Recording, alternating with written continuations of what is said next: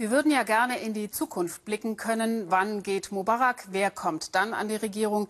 Wie kann man nach 30 Jahren einer quasi Alleinherrschaft ein demokratisches System aufbauen? Ein bisschen von dem, was Ägypten möglicherweise bevorsteht, hat Tunesien schon hinter sich. Vor gerade mal drei Wochen hat der tunesische Diktator Ben Ali fluchtartig die Koffer gepackt. Aber was kommt nach der Jasmin-Revolution? Während Ägypten uns zurzeit in Atem hält, kämpft Tunesien um die Demokratie. Und es wird noch nicht ruhig im Land. Erst gestern sind bei einer Demonstration vier Menschen offenbar von Polizisten erschossen worden. Aus Tunis berichtet Anne-Karin Lammers. Protestiert und gestreikt wird in Tunesien noch immer jeden Tag. Mittendrin steckt Lina Ben-Meni. Sie ist eine der bekanntesten Bloggerinnen Tunesiens. Schon unter der Diktatur hat sie mutig berichtet. Sie haben uns entlassen aus dem Militär, wir sind arbeitslos, brüllen die Männer. Sie belügen uns, wir haben keine Rechte, rufen die Frauen. Die Tunesier haben den Protest entdeckt. Jeder streitet nun für seine Interessen. Lina kann sich kaum retten. Sie hört sich alles geduldig an, macht sich Gedanken, fotografiert und schreibt dann in ihrem Blog darüber. Heute protestieren neben entlassenen Militärs Frauen, die sich entrechtet fühlen und Angestellte des Finanzministeriums, die keine festen Gehälter beziehen. Irgendjemand demonstriert so gut wie immer vor dem abgeriegelten Gebäude des Premierministers, der die Übergangsregierung anführt, die das Land in einem halben Jahr zu Neuwahlen führen soll. Lina schläft kaum noch, sie eilt von Demo zu Versammlungen. Sie will dabei sein und mitgestalten bei Tunesiens Weg in eine freie demokratische Zukunft. Ich verstehe, dass alle Leute nach 23 Jahren Unterdrückung sprechen wollen, dass jeder seine Meinung hat. Aber ich denke, jetzt muss man arbeiten und nicht alles sofort auf einmal verlangen. Man muss der Übergangsregierung ein bisschen Zeit geben. Es ist morgens 8 Uhr. Ein schnelles Frühstück. Radia Nasraoui und ihr Mann Hama Hamami sehen sich kaum noch. Auch sie hetzen von Termin zu Termin. Zehn Jahre saß der Regimegegner hinter Gittern. Zehn Jahre lebte er im Untergrund, weil er die verbotene kommunistische Arbeiterpartei anführte. Freier fühlt er sich jetzt schon, doch der Kampf um eine Demokratie sei noch lange nicht gewonnen. Wir haben den Diktator besiegt, aber wir haben noch nicht die Diktatur überwunden. Was das politische System angeht, die Gesetzgebung, die Institution und auch die Verfassung. Die jetzige Regierung sagt, dass sie die Revolution fortsetzen will, aber sie reduzieren sie auf eine Bagatelle. Sie wollen nur ein paar Reformen machen. Das Foto zeigt das zerschlagene Gesicht von Radia Nasraoui. Wegen ihres Einsatzes für die Menschenrechte wurde die Anwältin während der Diktatur verfolgt, geschlagen, drangsaliert.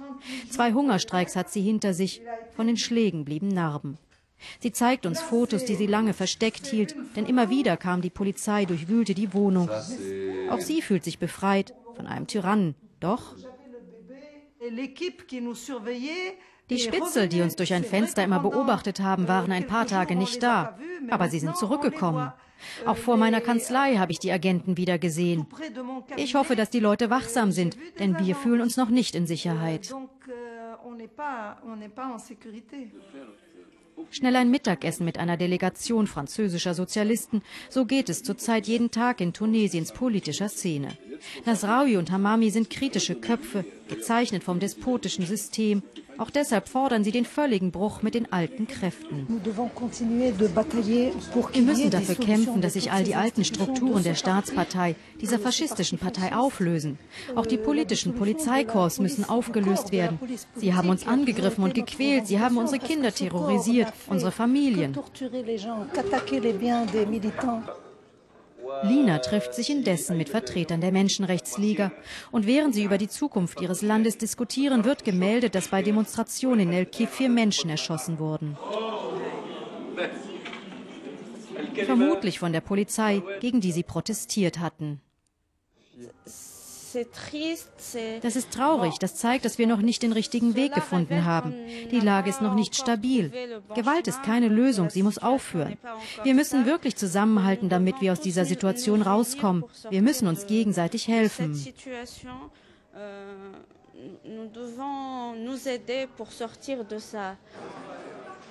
Radia Nasraoui treffen wir wieder bei der Vollversammlung der Anwälte. Viele von ihnen waren bei den Demonstrationen dabei. Und manche dienten dem System, bespitzelten ihre eigenen Kollegen. Der Filz der alten Kader zieht sich in Tunesien noch durch jeden Bereich. Es gibt nur einen neuen Justizminister an der Spitze, aber alle hohen Richter und Staatsanwälte, die für die ungerechte Rechtsprechung verantwortlich sind, sind noch da. All die, die für die politischen Prozesse zuständig waren, da hat sich nichts geändert. Da müssen wir noch viel kämpfen.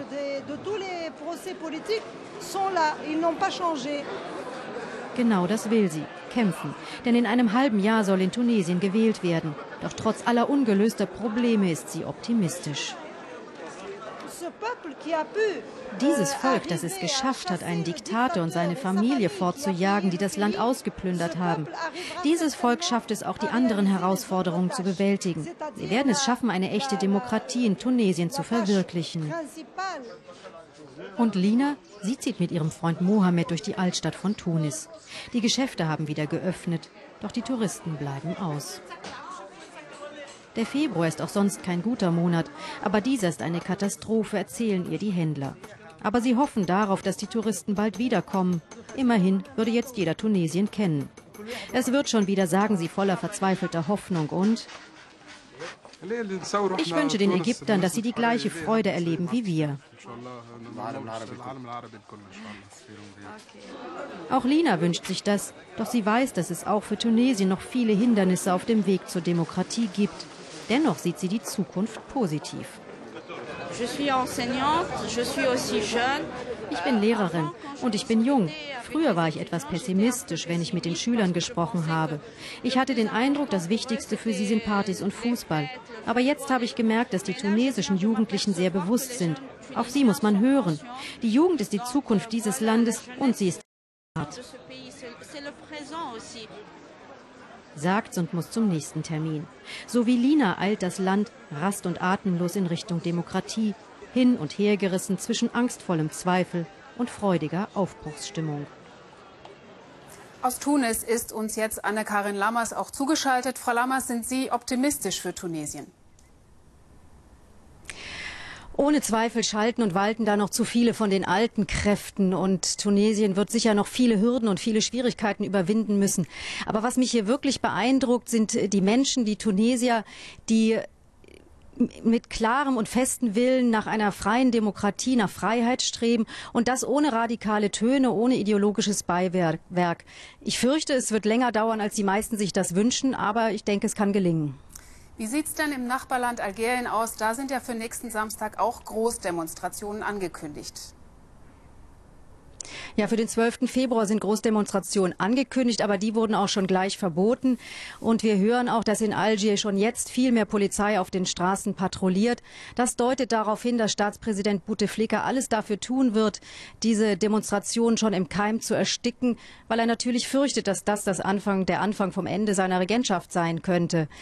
Ähm, denn natürlich brodelt es so wie in Ägypten, so wie in Tunesien, auch in Algerien. Es gibt dort die gleichen Probleme, Alleinherrschaft, äh, hohe Arbeitslosigkeit, Korruption und Willkür. Und auf der anderen Seite ist Algerien ein deutlich komplexeres Land als Tunesien. Äh, es hat gerade erst in den 90er Jahren einen Bürgerkrieg erlebt, der schrecklich blutig war. Der steckt den Leuten noch in den Knochen.